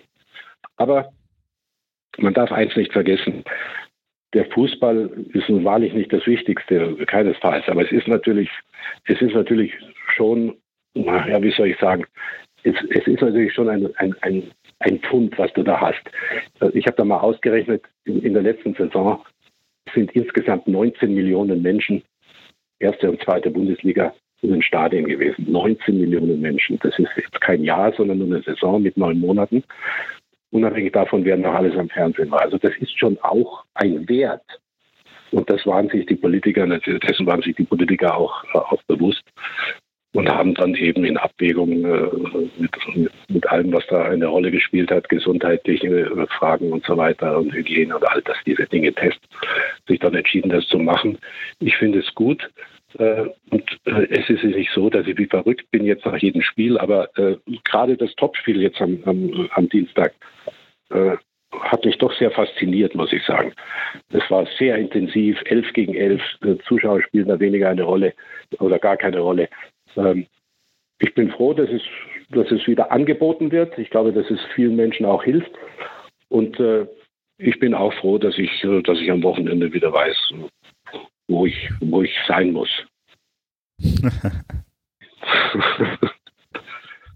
Ähm, jetzt haben sie aber auch gesagt, ähm, es steckt zu viel Geld im Fußball. Und ähm, wir haben in, in dieser Runde hier im Podcast auch schon einmal sehr ausführlich darüber diskutiert, ob wir jetzt gut fänden, wenn der Fußball zurückkäme oder ob wir es schlecht fänden und waren da auch sehr gespaltener Meinung. Und am meisten hat uns eigentlich gestört, dass der Fußball diese Sonderrolle für sich äh, beansprucht oder zu beanspruchen scheint. Und Sie sprachen ja davon, dass es ein riesiges Fund ist, mit dem gewuchert wird. Aber wenn man das jetzt zum Beispiel mit dem Basketball vergleicht oder mit dem Handball, wo es ja auch finanziell um die Existenz der Sportarten oder der Vereine geht, weil die eben keine Fernseheinnahmen haben, ähm, da hat der Fußball ja schon sehr stark Lobbyarbeit betrieben. Ähm, Punkt. Jetzt habe ich keine Frage dazu. nein, nein, das stimmt, aber ich meine, das liegt ja auch an Seifert und seiner Truppe. Aber der Seifert ist ja natürlich ein Segen. Schauen Sie doch mal die, die Situation in der dritten Liga an. Du musst natürlich, wenn du so etwas machst, und es war ja ganz klar, dass viele Leute sagen, geht nicht und der Lauterbach sowieso und, und wie sie alle heißen, das, das verstehe ich ja auch alles. Das muss man ja auch akzeptieren. Aber du musst halt dann im Hintergrund Lobbyarbeit leisten. Ich möchte ja nicht wissen, oder wir drei möchten nicht wissen, was, äh, äh was der Seifert Tag und Nacht gemacht hat. Äh, du siehst es ja in der dritten Liga. Da ist ja kein äh, Lobbyist unterwegs. Du musst, du musst mit den Politikern sprechen. Du musst mit den Bürgermeistern sprechen. Das kann doch nicht sein, dass dann in Jena kann, äh, ist das Stadion nicht offen und in Magdeburg kannst du, kannst du nicht trainieren. Das ist, ist jetzt keine Vollständigkeit, aber äh, so ungefähr klang es erst am 5. Juni und so weiter. Das musst du vorbereiten. Und, und das hat natürlich Seifert sehr, sehr gut und feinfühlig vorbereitet, aber das kostet natürlich Zeit und Intensität und da musst du mit, äh, da musst du eben am Mann sein, buchstäblich. Und das hat der Fußball gemacht, der natürlich die Hilfe hat, dass, äh, dass die Fernsehanstalten ja auch ums Überleben kämpfen. Sky ohne Fußball und immer nur 1970 Ernst Huberti, mein alter Freund, den, äh, mit dem ich auch freundschaftlich verbunden bin. Deutschland gegen Italien, wunderbar, aber irgendwann möchte man halt wieder frische Ware haben. Also das ist ja eine Win-Win-Situation letztlich für den Profifußball und für die, für die Fernsehanstalten. Äh, insofern kommen da die anderen nicht mit, weil die die Fernsehverträge in dem Maße, wenn sie sie überhaupt haben, dann in dem Maße nicht haben. Und, und, und, und dann bist du eben verloren. Also insofern ist das natürlich ein Beispiel auch lesen wir ja für die Engländer, der Kloppo scharrt ja auch schon mit den Füßen und die Spanier und die Italiener und was weiß ich. Und man kann also nur hoffen, dass es geht. Dass es umstritten ist, ist gar keine Frage. Wenn ihr der Meinung gewesen seid, das habe ich jetzt rausgehört, das ist zu viel der Bevorzugung für den Fußball, kann ich das akzeptieren. Aber äh, die gehen ihrer Arbeit nach und, und, und, und tun keinen was. Das mit den Tests war mir nicht klar am Anfang. Ich, habe damals gesagt, ja, sie müssen natürlich selber bezahlen, aber sie bezahlen ja noch mehr Tests. Also daran liegt es nicht. Es liegt eher daran, dass, dass im Fußball halt auch sehr viele gescheite Kerle unterwegs sind, aber auch sehr viele Dummköpfe. Sie wissen, was ich meine. Äh, es geht um die Spieler. Ja, ja, ja. Ich, äh, Sie, Sie, konnten mein Nicken leider nicht hören. Das war. also da bin ich mir noch nicht sicher, ob wir das wirklich durchziehen, weil, äh, wie gesagt, äh, die Gefahr ist natürlich immer gegeben, dass irgendwas passiert und ich, ich, man, man bangt da natürlich ein bisschen so als fußballaffiner Mensch. Äh, hoffentlich werden nicht irgendwelche Mannschaften, sie sind Nummer Dresden dann äh, wieder rausgenommen oder so, dass du dann irgendwie in Zeitnot kommst. Aber im Moment läuft ja läuft sehr gut. Aber ich weiß nicht, wie, wie, wie Watzke und Rummenigge und all die Leute, wie gut die schlafen. Also äh, gut, Rummenigge schläft jetzt ein bisschen besser im Moment. Aber äh, diese, Gefahr, diese Gefahr ist natürlich, äh, schwebt natürlich dann wie ein Damoklesschwert über, über, über diesem ganzen Fußballunternehmen in der Corona-Krise. Anfangs wurde ja so ein bisschen äh, gesagt, ähm, ja, dass der Fußball den Menschen auch ein bisschen Freude am Leben wieder zurückbringen will und dass es sehr wichtig ist. Aber letztendlich kristallisierte sich ja schnell heraus, dass es eigentlich nur ums Geld geht und dass, äh, dass die Vereine äh, Interesse an diesem Fernsehgeld haben. Ähm, führt Corona uns vielleicht nochmal vor Augen, wie schäbig das Geschäft Fußball vorher vielleicht schon war? Ja, eher, dass es vorher manchmal schäbig ist. Aber in dem Fall ist glaube ich, recht und billig, wenn man darauf aufmerksam macht, dass die ihren Beruf nachgehen und eben viele Leute, die am Fußball hängen, auch. Also wenn es möglich ist, warum nicht?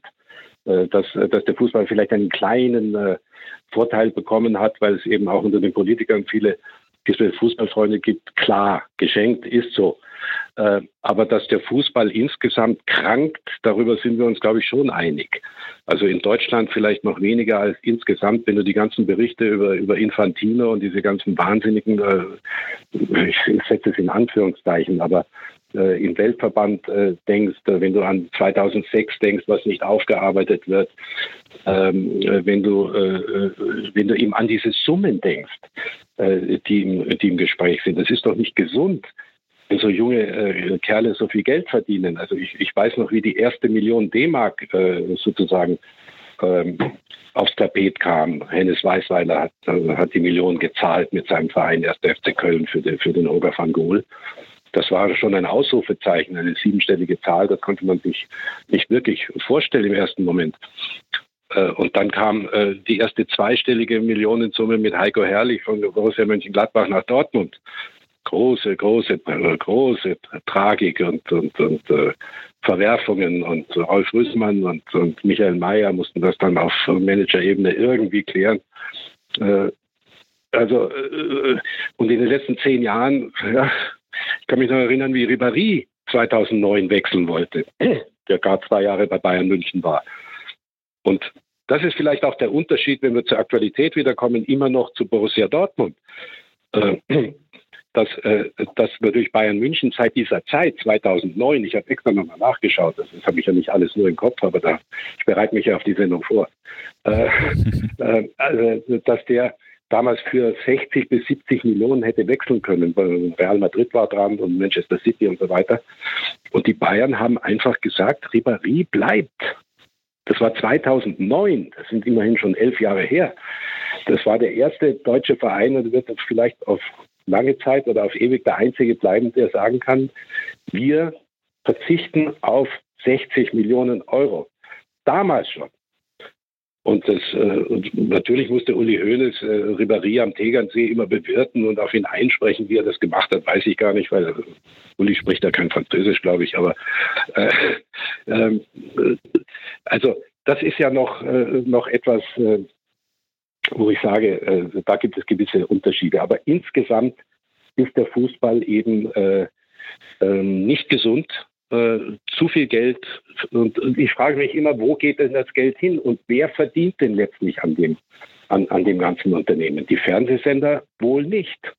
Ich kenne keinen Fernsehsender oder Streamingdienst, der mit dem Fußball Geld verdient. Es geht ums Image. Okay. Aber, aber richtig Geld verdienen, die Summen sind zu hoch. Und wo geht das Geld hin? Über die DFL zu den Vereinen, okay. Und die Vereine, okay, die machen ihre Leistungszentren und investieren auch in Steine, aber vorwiegend natürlich in Beine. Und dann äh, hast du diese Summen und die Spielerberater profitieren auch davon. Also das Geld ist im Kreislauf drin, kann man sagen. Okay, es ist drin. Aber es geht nicht an die richtigen oder nicht in dem Maße, wie es sich gehören würde, an die richtigen Stellen. Wer Wo wären denn die richtigen Stellen? nein, nein, ich sag schon. Wo, äh, wo wären denn die richtigen Stellen, an die das Geld gehen sollte? Also zumindest müsste man nach den Erfahrungen jetzt einfach mal festlegen, dass, äh, dass wir nicht mehr in eine solche Situation zum Beispiel kommen. Einfach mit Sinn und Verstand einfach auch ein bisschen äh, Geld anlegen. Ob das die Vereine selber machen, bezweifle ich. Im Notfall äh, sagt man, Mensch, der rechte Verteidiger, der hm, doch noch, noch, noch einen neuen Mann. Aber dann muss es die DFL eben einfach machen muss sagen, wir müssen einen Fonds anlegen, wir, wir müssen einfach Geld ansparen. Es kann ja nicht sein, dass wir innerhalb von drei Monaten äh, pleite sind alle. Ja, gespenstisch. Also das ist natürlich eine Sache jetzt. Aber insgesamt werden die, die Transfersummen natürlich jetzt ein bisschen runtergehen. Aber ich habe in diesen 50 Jahren Fußball oder 60 Jahre, die, die, die ich jetzt schon beobachte, es gab sehr viele Verwerfungen äh, in, in, unserem Fußball. Ich denke an den, an den Skandal 1971. Ja. Der Bundesliga-Skandal, wo Nationalspieler verurteilt wurden und äh, äh, geschoben haben, verschoben haben und, und, und, und, und. Ja, es ging ja nachher genauso wieder weiter. Äh, wir hatten die, äh, die, die Kirchkrise 2002, da war ich natürlich ganz eng mit dabei und habe auch gebankt und gehofft, dass äh, das Premiere überleben wird und so weiter. Ja, mein Gott, na, äh, es war ein bisschen Verblüffung und es gab weniger Geld, aber es ging ja nachher auch wieder so weiter. Dann hatten wir den äh, Schiedsrichterskandal mit dem Holzer. Und wir haben ja verschiedene Skandale, aber es ist alles weitergegangen. Ich, ich sage es Ihnen ganz ehrlich, ich glaube, es wird sich nicht viel ändern. Nach meiner Erfahrung. Das ist eigentlich ein, ein trauriges Wort oder ein trauriger, eine traurige Erkenntnis. Ja, aber wissen Sie, ich, wie gesagt, ich habe ich hab das ja alles erlebt. Äh, haben, wir, ich habe gesagt, 72, die Welt verändert sich. 2001 auch, die Welt verändert sich. Ja, ist alles gut und schön, aber im Fußball ist es immer weitergegangen. Und ich muss Ihnen, ich muss Ihnen sagen, es liegt natürlich nicht nur an den Fernsehanstalten, aber vor allen Dingen am Fernsehen weil eben jeder irgendetwas haben will. Und dann selbst vierte Liga wird auch noch gezahlt, aber Bundesliga natürlich vor allen Dingen und Champions League und, und was da alles ist. Und dann sind die, äh, die Sportartikelfirmen äh, natürlich auch ganz heiß mit äh, bei der Sache und da fließt ja so wahnsinnig viel Geld rein. Ich weiß nicht, du, du müsstest in den Verbänden natürlich Leute haben, Leute wie Seifert vielleicht. Ja, der, der ist ja mehr oder minder ein Verbandsmensch in der DFL. Aber da, an, an, dieser Position da oben müsstest du natürlich Leute haben, die einfach mit Sinn und Verstand und Vernunft äh, die Dinge ein bisschen regeln. Aber der eine oder andere allein wird es auch nicht schaffen können. Jetzt ist das ganze Geld im Fußball sicherlich ein Problem. Äh, ich fürchte, in Deutschland haben wir noch ein kleines anderes Problem und Sie haben das eben schon angesprochen mit dem FC Bayern, der vor elf Jahren schon äh, Angebote ausschlagen konnte, die andere Vereine nicht ausschlagen können. Ähm, jetzt haben Sie ja das Topspiel angesprochen, was hinter uns liegt, was leider falsch ausgegangen ist aus unserer Perspektive. Ähm, am Ende wird wahrscheinlich der FC Bayern München erneut deutscher Meister werden und das dann jetzt zum achten Mal in Folge. Ähm, sehen Sie das auch als ein Problem? Ja, sehe ich natürlich als ein Problem, denn Borussia Dortmund, äh, das merkt man natürlich, äh, da fehlen ein, ein, ein paar hundert Millionen vielleicht äh, insgesamt und äh, irgendwann wird man auch müde als, als, als, als Watzke, als Zorg, die natürlich äh, großartige Entscheidungen getroffen haben. Äh, Watzke hat ja nur den Verein entschuldet letztlich, äh, wenn man das, äh, das Ganze nochmal sich vor Augen führt, was da in Dortmund alles passiert ist mit Niebaum, Meier und, und der ja auch Dortmund gerettet hat, Niebaum, äh, dann aber dann zu viel des Guten gemacht hat und so weiter. Ähm, die Bayern sind, und das ist ja nicht unverdient, sie haben es ja nicht gestohlen, sind zu weit, äh, zu weit weg.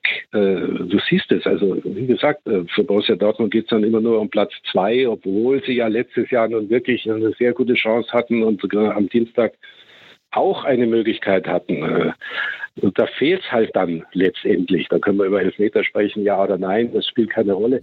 Wir müssen die 90 Minuten, 93 Minuten einfach sachlich nochmal klären.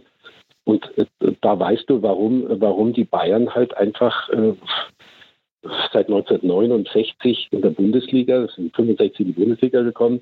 69 haben sie den ersten Bundesliga-Titel geholt. Das heißt, in fast in gut 40 Jahren haben die, haben die ja, dann 29 Titel geholt. Das ist ja Wahnsinn. Äh, also das ist klar, dass sich das dann irgendwie auswirkt, dieses Mir san mir. Äh, und das habe hab ich halt auch am Dienstag wieder gesehen. Ich fand das Spiel äh, schon interessant. Es waren viel zu wenig äh, Torchancen natürlich da. Es war taktisch interessant, wahnsinnig intensiv. Aber, äh, aber Bayern, Bayern war wieder Bayern. Also ich weiß nicht, ob wir über das Spiel noch sprechen sollen, aber ich glaube, dass das nicht gesund ist und es könnte sein, um das nochmal weiterzuführen, dass doch auf absehbare Zeit irgendwann, vielleicht jetzt nach der Corona-Krise nicht gleich, äh, diese, diese Europa-Liga äh, mit diesen äh, Top-Mannschaften aus Italien und Spanien und England und Frankreich und so weiter doch ein Gesicht annehmen wird. Ich, also ich habe Rummenigge und Watzke schon gehört, zusammen auch mal bei Sky, da haben sie zwar schon so erklärt, nee, nee, und die Bundesliga ist wichtig und so weiter, aber das, soweit ich weiß, gibt es viele interne Gespräche schon zwischen den wichtigen Leuten, ob das ein Jelly ist oder Perez ist oder wie die alle heißen. Also irgendwann, äh, glaube ich, wird sich das teilen. Da werden wir eine Bundesliga haben und dann werden eben Borussia Dortmund und Bayern München in der Europa-Liga spielen. Könnte mir das vorstellen. Wird das dann der Todesstoß für die Bundesliga? Würde ich gar nicht sagen. Am, am, Anfang würde man jetzt sagen, ja, das kann doch nicht sein, dass die beiden besten Mannschaften hier nicht äh, in der Liga spielen. Aber wissen Sie, im Laufe der Zeit pendeln sich die Dinge dann ein. Ne? Dann wird es halt so sein. Also jetzt kann man sich schwer vorstellen und, und, und wird es auch beklagen. Andererseits, was heißt jetzt beklagen? Also jeder sagt ja, meine Güte, warum hat Dortmund nicht doch wenigstens einen Punkt geholt, aber es wäre auch noch zu wenig gewesen. Aber drei, das wäre ja herrlich, dann wäre es ja spannend. Und, aber Sie haben ja gesehen, Leverkusen geht unter gegen Wolfsburg, Leipzig 2-2 nur. Äh, was haben wir noch? Und Dortmund verliert. Also alles für Bayern wieder. Ähm, die Spannung ist übersehbar, über, überschaubar im Grunde genommen. Ne? Und wenn man sieht, was Dortmund in München geleistet hat in den letzten Jahren, ich habe ja noch nachgeschaut, vier Stück, fünf Stück, sechs Stück, wieder vier Stück. Da war ja das, äh, das, das Halbfinale, das ich 2017 auch übertragen habe, ein Highlight für, für Borussia Dortmund. Erinnert ihr euch noch an den Dembele-Treffer? Ja, Pokal. sehr gut. ja, auf jeden Fall. Aber das war ja auch schon, Mensch, der Sven Bender, äh, als der, äh, als der, der Robben da schießt. Also Bayern war ja also klar überlegen. Ne?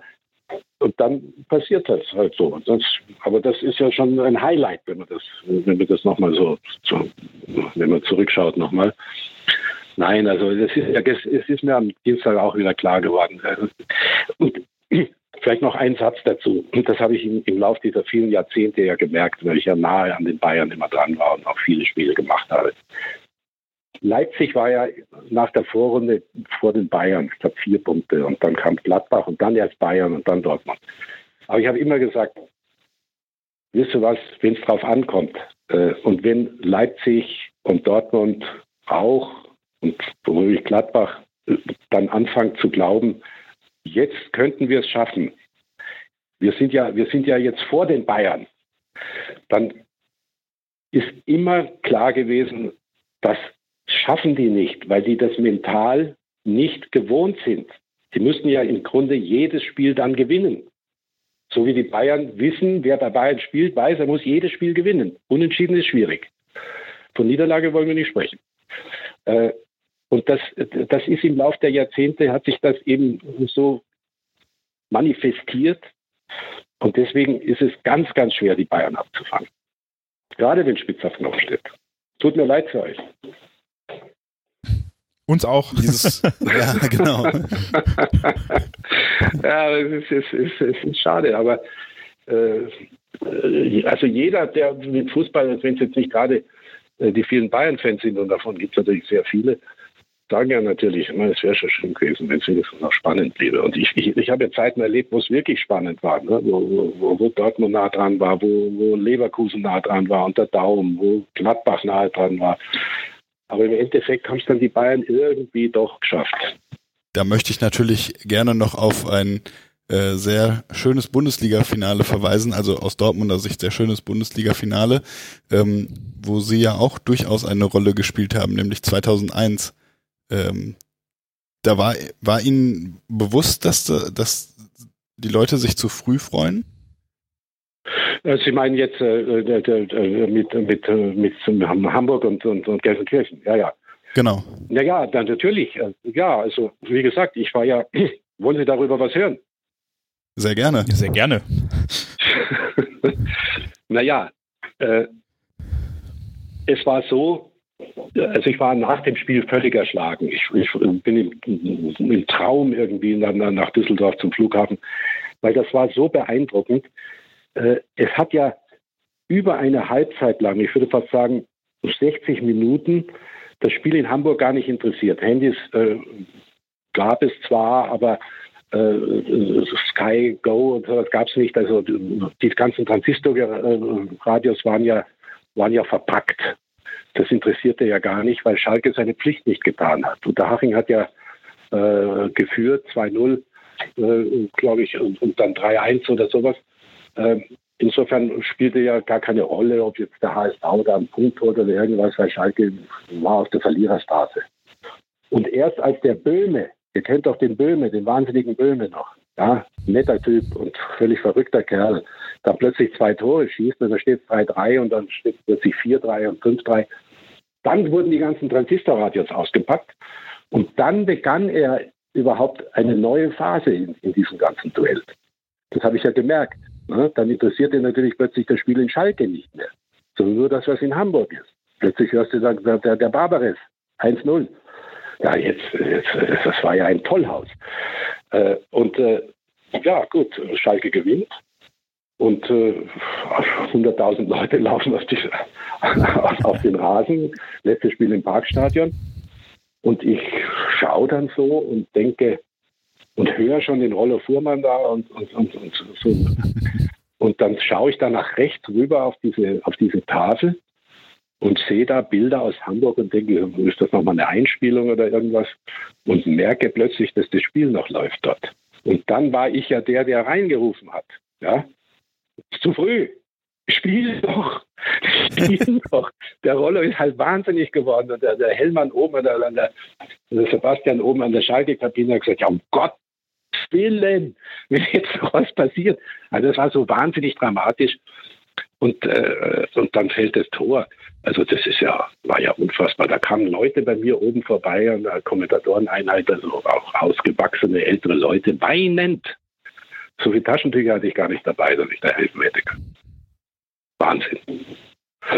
Ja, das sind natürlich alles so Momente, da gibt es unzählige Momente natürlich, die ich erlebt habe. Ja, 2001.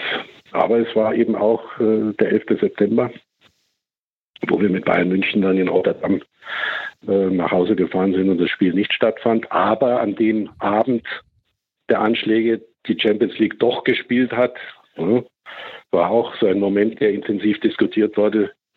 Muss denn denn der Fußball da noch laufen und so weiter und so fort. Also der Fußball beschäftigt uns durch und durch. Ja, ich glaube, der, der BVB hat an dem Abend tatsächlich gespielt. Gegen ja, Schalke Kiew, hat auch kann das sein? Ja, wir wissen das Spiel. Aber gut, äh, wissen Sie, noch so eine Erkenntnis, die ich gewonnen habe im Laufe der, der Jahrzehnte. Ich habe also, wie gesagt, viele Profisportarten betreut, Eishockey, Basketball, äh, vor allen Dingen die zwei, Ski Alpin und so weiter. Und ich habe gemerkt, äh, wenn so Verbände von Amateuren geführt werden, im besten Sinne Amateure, die dann äh, für Profis sozusagen äh, kreativ sein müssen und verwaltungstechnisch und, und, und äh, ablauftechnisch äh, Verantwortung übernehmen müssen, das geht nicht gut. Ich habe den Basketballern damals, als die Europameister wurden, 93, äh, bei der Siegesfeier im Bamberger Haus in München, da, ich da waren die ganzen, die ganzen Funktionäre da, habe ich gesagt, Freunde, es ist ein Traum, aber ihr werdet nichts draus machen. Das weiß ich ganz genau. Ihr habt es nicht in der Hand. Ich habe es jetzt nicht so krass gesagt, aber in die Richtung. So ist es auch geworden. Äh, das ist die, die größte Krux der ganzen Geschichte. Du hast zu wenig Seiferts in diesen ganzen Verbänden. Das sind einfach äh, Verwalter nur. Das, das sind keine äh, Sportmanager in dem Sinne. Wie gesagt, das sieht man jetzt auch in dieser ganzen dritten Liga-Geschichte. Da, da, da gibt es halt, da gibt glaube ich, einen der zuständig ist vom, vom DFB, aber wie gesagt, Lobbyarbeit gleich null. Ja, das ist auch eine Erkenntnis. Ich, ich, hätte mir fast gewünscht, wir hätten mit der Geschichte von der Meisterschaft 2001 beendet, weil das war noch ein bisschen schöner als Ihre letzte Erkenntnis. Herr ja, von Ton und Taxis, Sie ja. haben äh, durch, durch, durch unsere Fragen äh, quasi telepathisch durchgeführt, ohne dass wir es tun mussten. Vielen, vielen Dank. gerne, hat gerne, sehr viel gerne. Spaß gemacht. Eine Frage hätte ich noch zum Abschluss. Ja. Ähm. Wenn man so lange den Sport begleitet und viele Vereine kommentiert, ähm, bleibt da noch Platz für einen Lieblingsverein? Ach, das bin ich oft gefragt worden. Also auch da müsste man ja lügen, wenn man nicht irgendwelche ähm, äh, wir, Sympathien für den einen oder anderen Verein hegt. Das darfst du natürlich nur nicht merken. Also mein Verein, deswegen hat Franz Beckenbauer zu mir ja immer gesagt, du blaue Sau. Aber in netter Form sage ich, du wärst ja auch fast ein Blauer geworden. Ich bin halt mit 60 aufgewachsen. Verstehen Sie? Und äh, das, das hat geprägt. 60 war nicht nur die Nummer eins in München. Die Bayern waren ja gar nicht in der Bundesliga, sondern 60. Und äh, Bayern kam ja erst zwei Jahre später 65 rein. Und 60 war eben damals die Top-Mannschaft in Deutschland. Und ich, wenn ich ins Dortmunder, ich hätte schon fast gesagt Westfalenstadion, aber Signal Iduna Park wäre nicht falsch. Nein, nein, sagen komme, Sie ruhig Westfalenstadion. Ja, ja, ja. Als ich da hingekommen äh, bin, sehr häufig natürlich in, in, in, äh, in meiner Zeit, jetzt bin ich ja nicht mehr an der Front, da hat mich mein erster Weg häufig äh, von den Bussen weg, ja, da wo die Spieler aussteigen. Ihr wisst genau, wo das ist. Dann bin ich immer auf die andere Seite, ja, links zum Händewaschen und dann wieder raus und dann hinaus rote Erde. Äh, und habe dort so ein bisschen geträumt. Ja, habe mir gedacht, meine Güte, vor, vor, dem, vor dem großen äh, Westfalenstadion, ja, war hier die große Zeit von Borussia Dortmund. Die Bäume, wo die Leute auf den Bäumen saßen, 40.000, Brustwarze an Brustwarze. In der heutigen Situation ein besonders interessantes Bild. Und äh, deshalb für mich auch interessant, weil von dort aus links auf dieses Tor hat 60 am vorletzten Spieltag 66 dieses 2-0 geschossen durch Peter Grosser gegen Hans Delkowski. War am vorletzten Spieltag, dadurch ist äh, ist 60 äh, deutscher Meister geworden, 66. Äh, und war vorher ja schon Pokalsieger und im Europacup-Finale und so weiter. Und das war der, das kann man sich gar nicht vorstellen heute. Die Nummer eins in Deutschland über nicht lang, drei, vier Jahre. Ne? 67 waren sie, glaube ich, noch Zweiter und so. Und dann ging es natürlich schön bergab, manchmal wieder bergauf. Also ich gebe aber keine Interviews mehr zu 60, wenn ihr mir das nachseht. Äh, es interessiert euch nicht so sehr, weil ich verstehe den Verein schon seit langer, langer Zeit nicht mehr. Ihr wisst ungefähr, wie es dort zugeht. Ungefähr. Mhm. So, also ich gebe auch dazu keine Interviews mehr. Ich habe mich aber nie gescheut, das so zu sagen, dass mich 60 geprägt hat. Bayern München, die 60 Titel, die sie seit dem Aufstieg in die Bundesliga geholt haben, darfst du nicht vergessen. 71, als ich begonnen habe bei BR war Bayern München zweimal deutscher Meister. 69, das erste Mal in der Liga und vor dem Krieg. Und alle anderen Titel, also sie waren auch einmal Pokalsieger in den 50er Jahren, aber alle anderen Titel, das waren wahrscheinlich 60 Titel oder so insgesamt, äh, sind ja dann erst entstanden. Und da war ich natürlich sehr nah dabei. Und deshalb äh, haben auch viele Leute gesagt, ich bin ein Bayern-Fan und äh, haben mich verurteilt das, dafür was ich in dem Sinne so gar nicht war. Aber Sie müssen sich vorstellen, wenn über so viele Jahrzehnte sehr nahe viele von diesen Ereignissen, viele von diesen Titeln sehr eng begleitet, dass da natürlich eine gewisse Nähe zu einem Verein entsteht, ist ja klar. Aber ich bin ja dort nicht außer da eingegangen, auf gar keinen Fall. Ich bin noch nicht Mitglied. Aber äh, natürlich ist da, ich habe eine, eine, große Sympathie für Werder Bremen gehabt, habe sehr gut mit, äh, mit Otto Rehagel gut zusammengearbeitet, obwohl das schwer war sehr gut mit Thomas Schaaf und seiner Gruppe damals und äh, war sehr gerne im, im Weserstadion. Also natürlich hat man den einen oder anderen Punkt, wo man dann auch mal lieber hingefahren ist. Aber ganz am Anfang habe ich Ihnen gesagt, egal welches Spiel ich gemacht habe, immer nach bestem Wissen und Gewissen, mit viel Leidenschaft, guter Vorbereitung. Das war immer mein Motto bis zum Ende. Und das haben Sie, glaube ich, auch durchgezogen bis zum Ende. Vor allem ja. bei uns heute. Vielen, vielen Dank nochmal. Gut, hat mir auch Spaß gemacht. Ich äh, habe ja einiges zu sagen, äh, einiges zu, ja, zu erzählen. Okay, ich verabschiede mich. Alles Gute, macht es gut und äh, auf Wiederschauen. Alles Vielen Gute. Dank. Vielen Dank. Gerne, gerne. Auf Wiederschauen. Vielen Dank. Bis bald. Tschüss. Tschüss. Ach ja, schön. Jetzt verstehe ich das mit dem Hashtag Fritzlauf auch. Ähm, vielen Dank fürs Zuhören euch da draußen. Äh, wir hoffen, ihr hattet genauso viel Spaß wie wir mit den ganzen Anekdoten von äh, Herr von Ton und Taxis. Auch wenn ich viele Namen nicht mehr kannte. Kanntest du die alle, Sepp? Nein. Also zwei, drei vielleicht noch aus den Erzählungen von meinem Chef, aber sonst leider nicht. Ja. Ähm, äh, was uns bleibt, ist äh, der übliche Abschluss. Ja, ähm, Worauf wir auf jeden Fall noch hinweisen möchten an dieser Stelle ist die schwarz-gelbe Bodo. Ähm, Bodo ist das Obdachlosenmagazin für Bochum und Dortmund und ähm, da hat schwarzgelb.de zusammen mit der Bodo-Redaktion eine ja, Sonderausgabe für den Monat Mai auf die Beine gestellt. Die könnt ihr aktuell virtuell ähm, erwerben. Wie genau erfahrt ihr auf schwarzgelb.de und auf bodoev.org, glaube ich. Sonst geht einfach auf schwarzgelb.de. Ähm, ja, und ähm, das war's auch schon von der wunderschönen Ausgabe mit Fritz von Ton und Taxis. Es hat uns sehr viel Freude gemacht. Ich hoffe, ihr hattet Spaß beim Zuhören. Hat es dir Spaß gemacht, Sepp? Mir hat es sehr viel Spaß gemacht. Das ist schön. Hast du gut rangeholt, den Fritz. Ja. gut, dann äh, sage ich nicht mehr viel. Danke fürs Zuhören und äh, her BVB.